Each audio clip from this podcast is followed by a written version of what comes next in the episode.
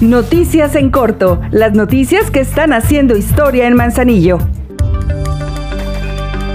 porque una de las prioridades del gobierno municipal es lograr el orden vial para tener una mejor fluidez y seguridad debido a los 4.000 camiones que a diario transitan por Manzanillo. La presidenta Griselda Martínez encabezó una reunión informativa con habitantes de la comunidad de Jalipa, a quienes explicó la construcción con concreto hidráulico del camino viejo conocido como La Brecha, la cual comenzará en la primera semana de diciembre de este 2022, trabajo que estará a cargo de la Administración del Sistema Portuario Nacional, el cual contemplará 2.5 kilómetros e irá desde el libramiento hasta la avenida López Mateos, de acuerdo con las estimaciones, estos trabajos durarán de 3 a 4 meses.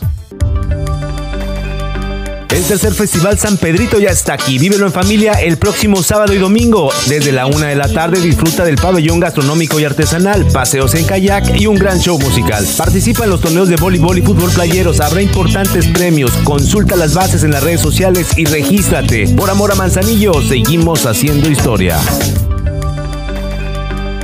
Este domingo 27 de noviembre de 2022 a las 10 de la mañana en las instalaciones de la Presidencia Municipal, el Ayuntamiento de Manzanillo llevará a cabo el sorteo del Servicio Militar Nacional, clase 2004 y remisos, jóvenes mayores de edad que tramitarán su cartilla de identidad con el objetivo de cumplir con las obligaciones militares.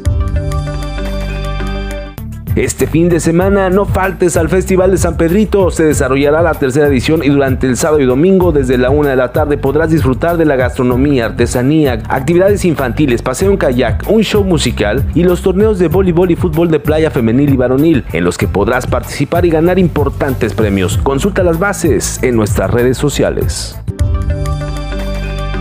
Ahora ya estás bien informado del acontecer de nuestro municipio. Trabajamos por amor a Manzanillo. Juntos, seguimos haciendo historia.